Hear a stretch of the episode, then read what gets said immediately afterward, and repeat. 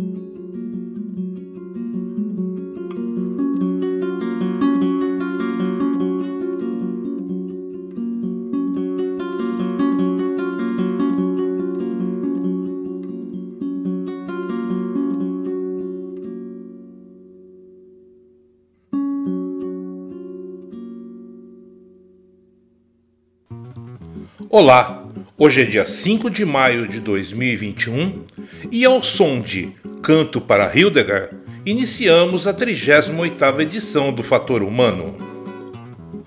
O meu entrevistado de hoje é um jovem e talentoso violonista da nova geração da música popular brasileira. Autor da música que abre este programa, ele é especialista em chorinho e música latino-americana. Seja bem-vindo, Ricardo Henrique.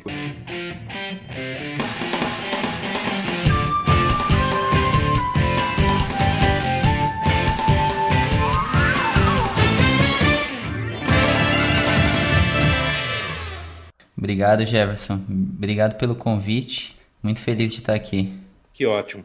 A gente já vinha tentando preparar esse, esse encontro há algum tempo, né? E finalmente agora deu certo, né? E às vezes a gente pensa que com a pandemia está todo mundo parado, né? nem todo mundo está parado, tem gente trabalhando para caramba, né? Tem uma, um monte de coisa sendo feita, né? E graças a Deus, né? Ricardo, você é o que eu considero é, um, um músico de nova geração. Eu queria saber de você o seguinte, e eu sei das suas ligações é, afetivas com a música, é, e tem uma relação principalmente ligada com eu te conheci com o Chorinho, né? E eu queria saber de você, assim, para a gente logo de cara explicar para pro, os ouvintes do Fator Humano, quais foram as tuas influências e o que leva um jovem que está na universidade, que é bombardeado o tempo todo com várias culturas musicais, a cair para um ritmo é, que remete a, a uma outra geração que não a ele pertence, entendeu? Bom, as influências são, são muitas, né, assim, e elas vão mudando, né? Vão mudando, se complementando, né? Com o tempo. Ainda hoje eu estou descobrindo influências, né? Descobrindo o que está dentro de mim e conhecendo coisas novas também, né? Então as influências é, elas ainda estão vindo, né? Eu acho que sempre vão vir. Mas legal essa questão, né, de que o que leva a nova geração a escutar, né, o passado, né? Bem legal isso, né? E filtrar isso com esse mundo de informação que a gente tem enorme, né, hoje, como que a gente organiza tudo isso, né? Principalmente na universidade, tendo mais contato ainda, né, com, com muita coisa diferente. Mas eu acho que é, é um, a, gente tem um, uma coisa na educação, né, que é muito importante, que é uma resistência, né? O ensino ele, ele tem um, um papel de resgate, de preservação de cultura também, né? Então isso sempre foi muito importante para mim, porque eu conheci muita coisa com, com os professores, né? Com, com materiais didáticos e também com a experiência deles, né, ensinando, né, porque muita coisa em música é um pouco ainda uma tradição oral ainda, algumas coisas, né. É, o papel ainda não dá conta de tudo, né. Então, os professores de música que, que passaram assim por mim e que me ensinaram, eles trouxeram muitas tradições, né, que fizeram parte da, da história deles, né, e que de uma maneira é, vamos dizer assim, sensível, eles foram percebendo o que me chamava mais atenção, né, o que me tocava mais e oferecendo para mim, né? E, ao, e, em contrapartida eu também, né? Ao ponto que fui vendo as coisas que me agradavam mais, fui buscando mais, né? Tá mais próximo daquilo. Então, assim, é, esse contato, né? Com o choro, com, a, com o violão clássico, dentre outros gêneros, né? Que tem uma sua origem no, no passado, tem muito esse papel do, do sensível no ensino, né?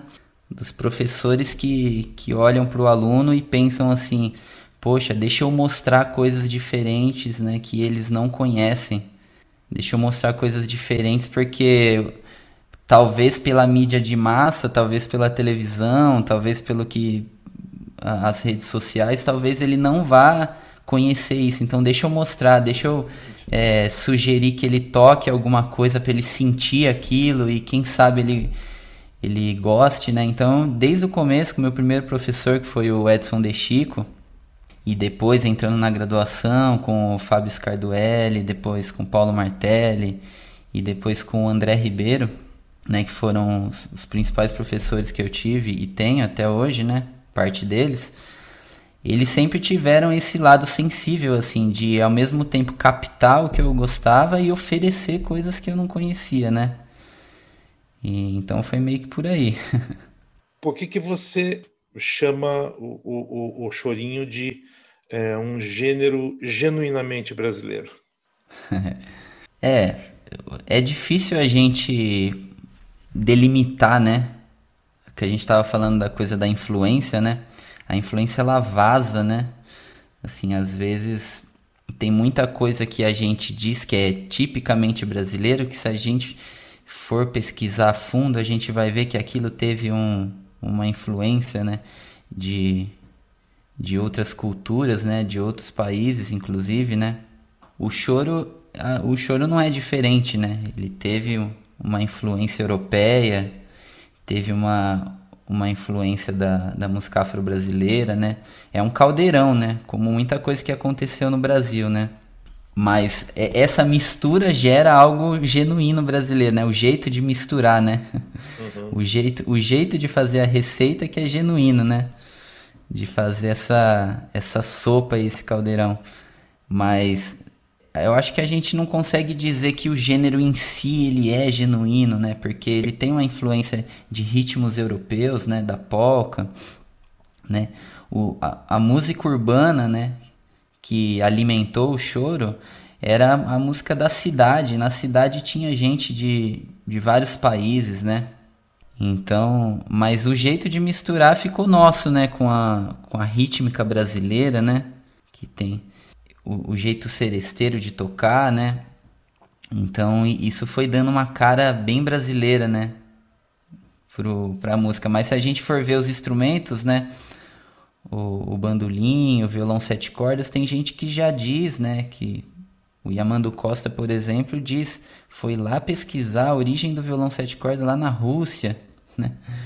É, depois ele foi também fazer um outro documentário em Portugal para mostrar o, os bandolins, né? E as guitarras portuguesas, né? E daí você começa a ouvir, e daí nesse documentário ele fala lá em Portugal, ele vê que a origem não foi Portugal, foi dos mouros, né? que chegou em Portugal. Então quando a gente começa a mapear onde que tá, a fundo mesmo, a gente, a gente começa a pensar a música como uma coisa muito mais universal, assim, né? E muito mais misteriosa. Eu não sei se eu tô certo, se eu tô errado. Se eu tiver errado, me corrija mas eu não consigo escutar em lugar nenhum é, algo como o chorinho brasileiro. Não, pelo menos não percebi. Se eu estiver errado, por favor, me corrija. Mas por isso que fica sendo uma coisa, aquela coisa seresteira, aquela coisa apaixonante, aquela coisa que embala, né? Por isso que o, o, o chorinho tem esse, essa sensibilidade, essa graça, né? Eu acho que hoje em dia, né? Como eu tinha comentado sobre a, o, o acesso a tanta informação, né?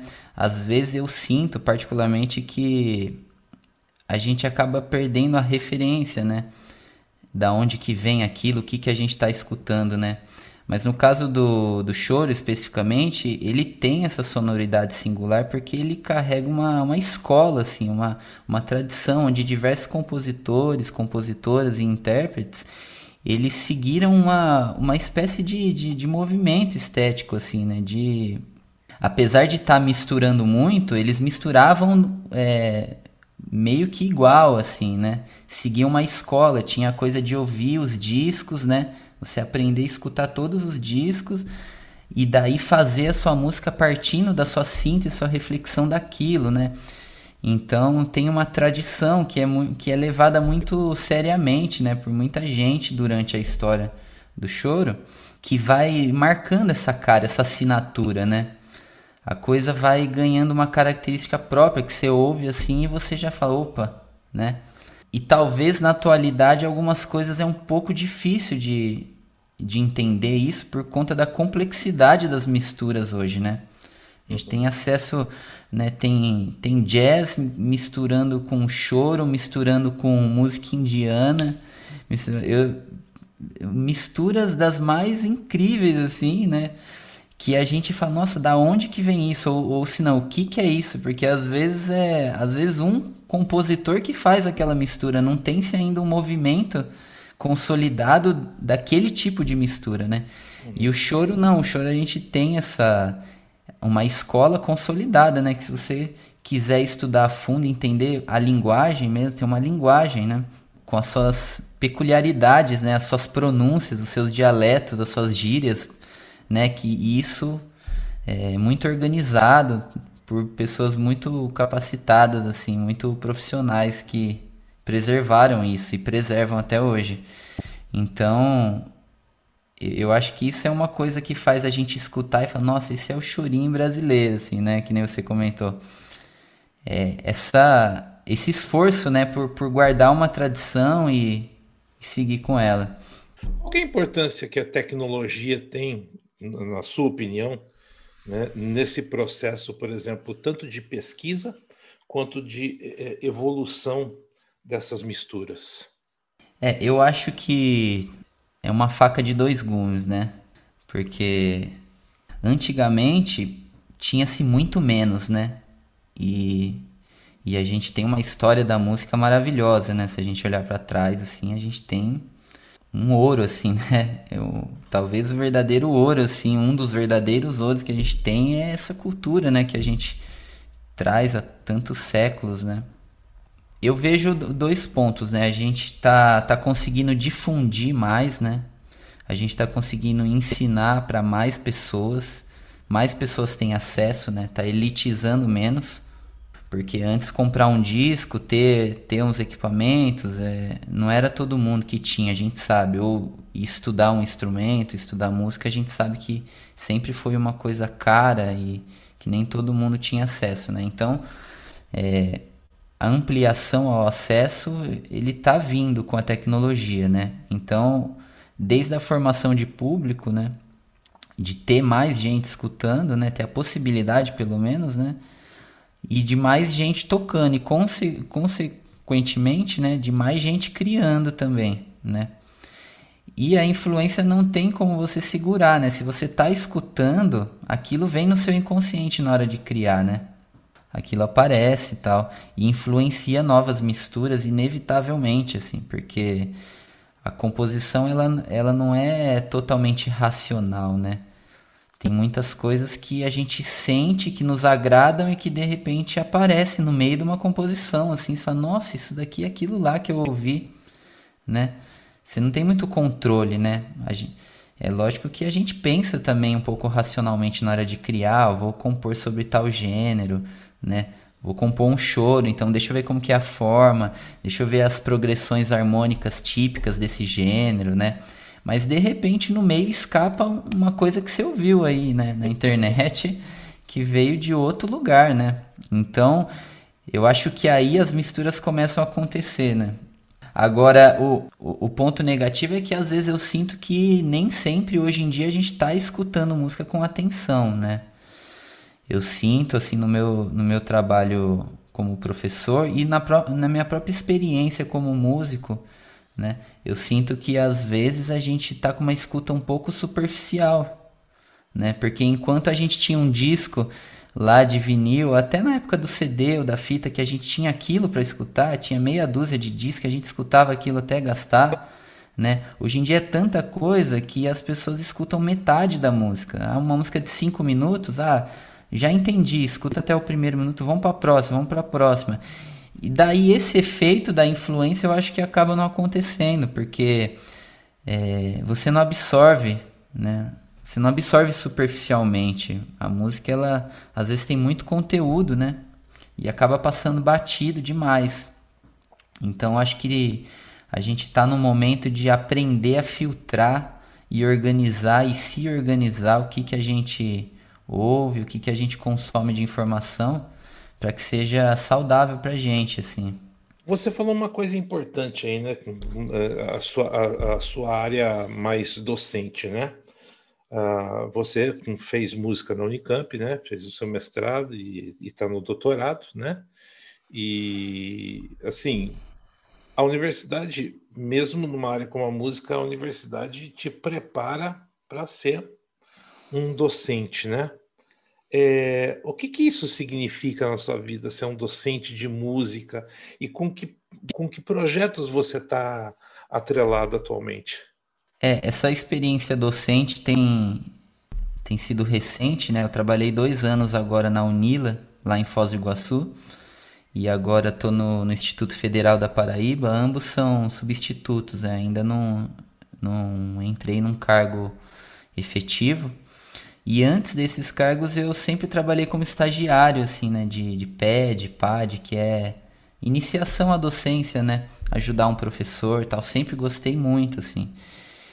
E para mim faz muito sentido, assim, ser, ser artista e ser professor, né? Ser docente e professor para mim é a mesma coisa, né? E porque assim, o, o músico ele pesquisa muito, né? O músico que entre aspas só toca, né? Que hoje em dia é difícil de falar isso, né?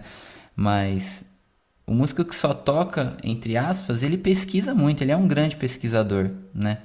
Às vezes eu vejo músicos que não estão na academia falar, ah, o pesquisador. Só que você vai ver esse músico, ele tem todos os discos, ele transcreveu todos, todos os discos, ele pesquisa coisas novas, está sempre escutando, pesquisando timbres, gravando com pessoas diferentes, instrumentações diferentes. Fala, nossa, é um pesquisador gigantesco, né? Então, quando eu comecei assim a, na docência, eu sempre tive esse pensamento comigo que era a mesma coisa, ser músico e pesquisar e escrever, ensinar e tocar para mim é a mesma coisa, é um complemento do o músico é um grande pesquisador, né, o performer compositor também. Então, para mim nunca teve divisão, para mim sempre foi uma, uma oportunidade de trabalho onde eu pudesse fazer música, né? Fazer música. Você, é, falando nisso, eu queria a gente. É, você tem as suas influências, eu sei e tal, e é, eu gostaria de, da gente dar uma interrompida agora para ouvir um trabalho seu, que eu acho fantástico, que é o, a, a música Palhaço né, do Egberto Gismonti, né, tão conhecida, tão linda, tão famosa, mas é, eu gostaria que os nossos ouvintes ouvissem você, né, tocando essa música, para marcar um pouco da, da, das influências daquilo que a gente recebe da música brasileira tal. Então vamos escutar um pouquinho, Ricardo, você tocando o Palhaço do Egberto Gismonti? Vamos, bora.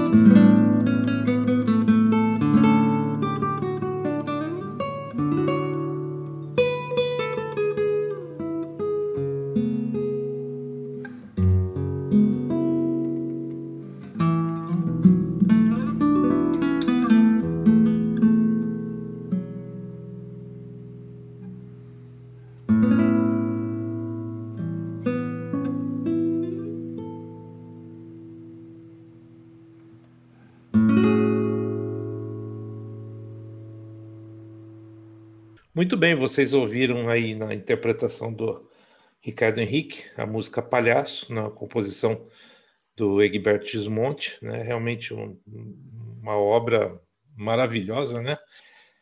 E essa sua influência com, com a música latino-americana? Porque, assim, eu percebo que é, me parece que às vezes há um distanciamento, um afastamento é, da cultura do Brasil da cultura latino-americana, né? Como é que se dá isso na música? Como é que a gente aproveita essas influências, Ricardo? Legal, Jefferson. Essa é uma questão que eu gosto bastante, né? Que é trazer o, a música latino-americana para as coisas que eu faço, né? Para minhas propostas artísticas e também para o ensino, né? Do, no violão, mais especificamente, né? Eu, eu comecei é, estudando com uma, com uma literatura bem europeia, né? Eurocêntrica. É, que permeia as instituições até hoje, né? É, não que isso seja um problema, eu acho que isso se torna um problema quando é só isso, né? Mas eu não jamais negaria assim toda toda essa literatura europeia que é maravilhosa também, que eu adoro assim. É, mas eu sempre vim sentindo falta do repertório latino-americano, né? Na, nas instituições de ensino e também no, no repertório, nas propostas nossas, né, artísticas. Então, comecei uma pesquisa já há muito tempo, assim, desse repertório, o que, que tem para violão, né, o que, que tem de material didático, o que, que tem de pequenas peças simples para quem está aprendendo, o que, que tem de, de peças mais desafiadoras, né? Quem são os compositores antigos? Quem são os compositores novos que escreveram para violão no Brasil no começo do século? Hoje, quem que está escrevendo, né? Então, assim, me deparei com um universo enorme, né, gigantesco. E quando eu fui trabalhar na Unila, então isso se potencializou mais, né, porque a universidade tem a proposta, né, de trazer, primeiramente, é uma universidade bilíngue, que, que tem 50, mais, mais ou menos 50%, assim, né? Falando em linhas gerais, das vagas reservadas para estudantes da América Latina, fora o Brasil, né? Então, assim, muitos estudantes da Colômbia, Equador, Venezuela, Peru, Bolívia. Então daí, daí minha cabeça, minha cabeça abriu assim mais ainda é, para a necessidade disso, né? Porque eles começaram a me, ó, oh, isso daqui eu aprendi com meu professor lá no conservatório é, da Colômbia, olha aqui. Daí ele me mostrava, eu nunca tinha ouvido. Daí eu olhava para ver a partitura, assim, o ritmo, né? Qual era o ritmo da música, nunca tinha ouvido falar. Eu ia tocar umas coisas que eu nunca tinha visto. Falei, meu, que material rico, riquíssimo, né? Ia escutar, falar, nossa, que interessante, que bonito, né? Então, comecei e tô, né, até hoje nessa pesquisa de vasculhar tudo que tem e que me agrada mais, assim, da música argentina. É, gravei algumas coisas já, não só de, de violão solo, mas também com cantoras, né, é, de música argentina. Tenho feito uma pesquisa sobre isso. E, e ali na, na Unila, do lado do Paraguai, né, que é a terra do Agustin Barrios, eu sempre gostei do Agostinho Barros, mergulhei um pouco nele também. E mas acho fundamental assim, fundamental a gente trazer isso para as instituições de ensino e trazer para o nosso repertório assim o que está à nossa volta, porque ainda é um lugar é, vasto assim, é um ambiente vasto e pouco pesquisado. Vale muito a pena a gente vasculhar um pouco desse tesouro aí que a gente tem. É um caldeirão de cultura musical, né? Na verdade, né? Demais, demais. Bom, você falou nisso, então nós vamos ouvir mais uma, é, com o Ricardo Henrique tocando Júlia Florida, uma composição do Augustin Barrios, né? E a gente volta já já. Vamos, uh, observem, ouçam, se deleitem com o som, porque é lindo. Vamos lá.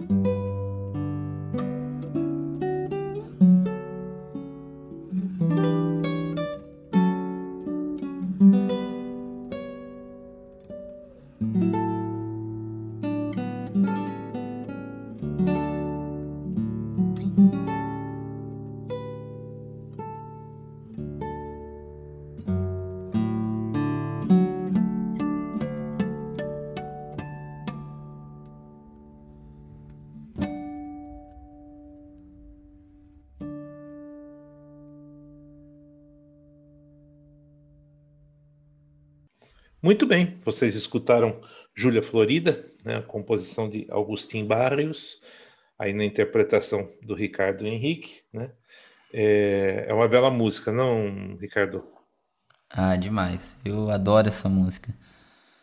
Adoro. Tem algumas coisas que ficam assim, é, parece que é, marcam, né, embalam, a gente tem como referência, é né, uma coisa muito interessante, né? E, e, e, sempre a, a, gente sempre vai ter um espaço guardado ali na estante, sempre olhando para ela ali com, com certo carinho, né? Porque tem algumas coisas que são mais que tocam mais a nossa alma, né? Sim, eu tinha falado naquele momento sobre a influência, né? E eu sempre que eu toco essa música eu lembro dessa história, né? Que da importância que um professor tem, assim, né? Muitas vezes, né? Como ele pode influenciar, né? É, positivamente, assim. O meu primeiro professor que eu tinha comentado, o Edson De Chico, lá de, da cidade de São Carlos, ele me deu dois CDs. Falou, ele não conhece nada de violão clássico, né? Vou dar dois CDs para ele escutando, né? Para ele ver o que, que é violão clássico, né? Daí ele me deu é, me deu dois discos, né? Me deu um do André Segovia e me deu um do David Russell tocando Augustin Barrios. Era um CD inteiro de Augustin Barrios. E daí eu fiquei escutando aquilo, eu só tinha esses dois CDs, eu fiquei escutando, escutando, escutando, escutando. E aquilo marcou anos para mim, assim, um CD maravilhoso, adoro esse CD até hoje. E daí mal, mal saberia eu que depois eu iria estar tá trabalhando do lado da casa do Barrios, praticamente, com vários alunos paraguaios querendo e sabendo tocar música. Os paraguaios tocam muito bem a música do Barrios. E de repente eu me vi assim, né, 12 anos, 13 anos depois, numa sala de aula com alunos tocando barrios para mim, né? E então assim, quando quando eu gravei essa música, eu gravei lá na Unila e me vem muito forte essa emoção e esse agradecimento assim, né, pela sensibilidade de um, de um professor, né? Sempre penso nisso. É, a, for, a formação é fundamental, né? Você ter gente que lá atrás é, te, te deu condições, te, te forneceu informação, te é, entusiasmou, te, te levou para frente, é, é, é, fundamental nesse processo para você chegar agora e estar tá fazendo esse tipo de, de, de comentário, de revelação aqui para gente, né? É demais, porque a gente hoje está na mão do algoritmo, né? Ele, ele faz uma conta lá para ver o que, que a gente gosta, o que, que a gente clica mais ou fica mais tempo. Mas esse sensível, né? Esse fator humano de, de alguém te entregar alguma coisa para escutar, te, é, é diferente, sabe? É importante. Assim, a gente tem que valorizar isso. Exatamente.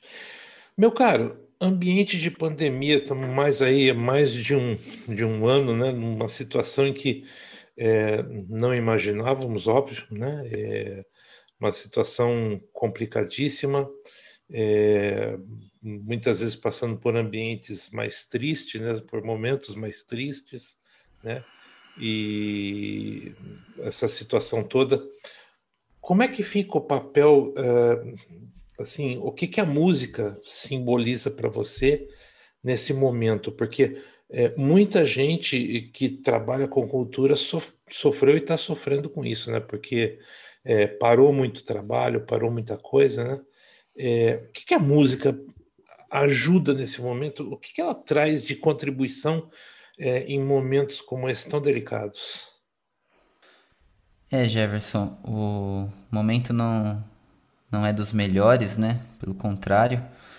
E eu, eu tenho presenciado duas facetas, assim, né? Dois lados, né? Que é o primeiro é, é ver meus amigos e amigas, né? Que vivem de música passarem por, por dificuldades, assim, né?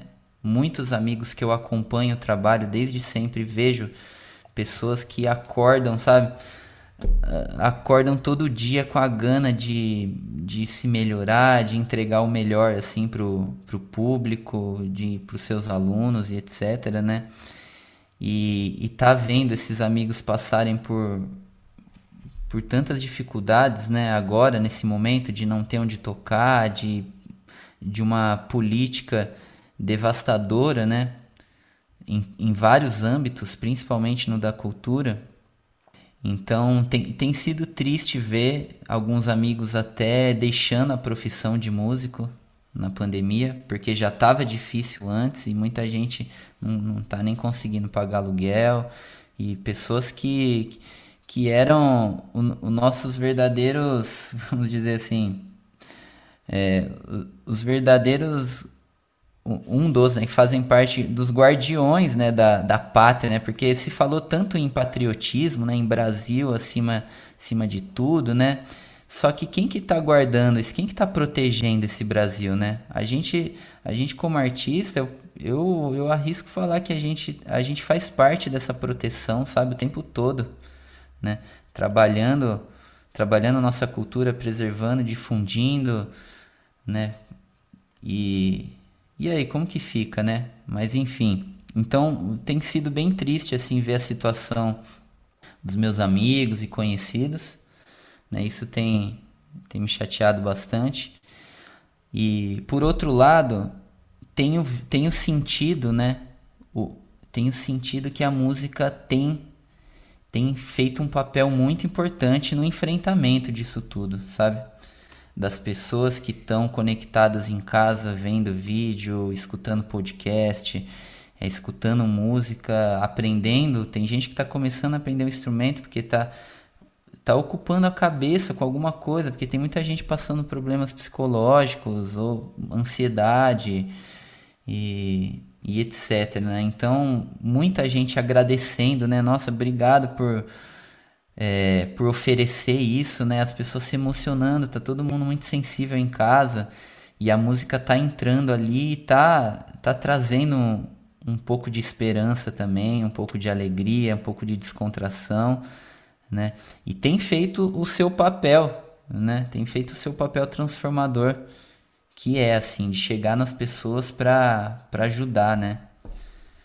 E então eu tenho visto isso, assim, eu tenho estou em contato com muitos estudantes, dando aula para bastante gente, tenho percebido os altos e baixos e tenho visto sentido o quão a música ajuda a enfrentar isso, sabe?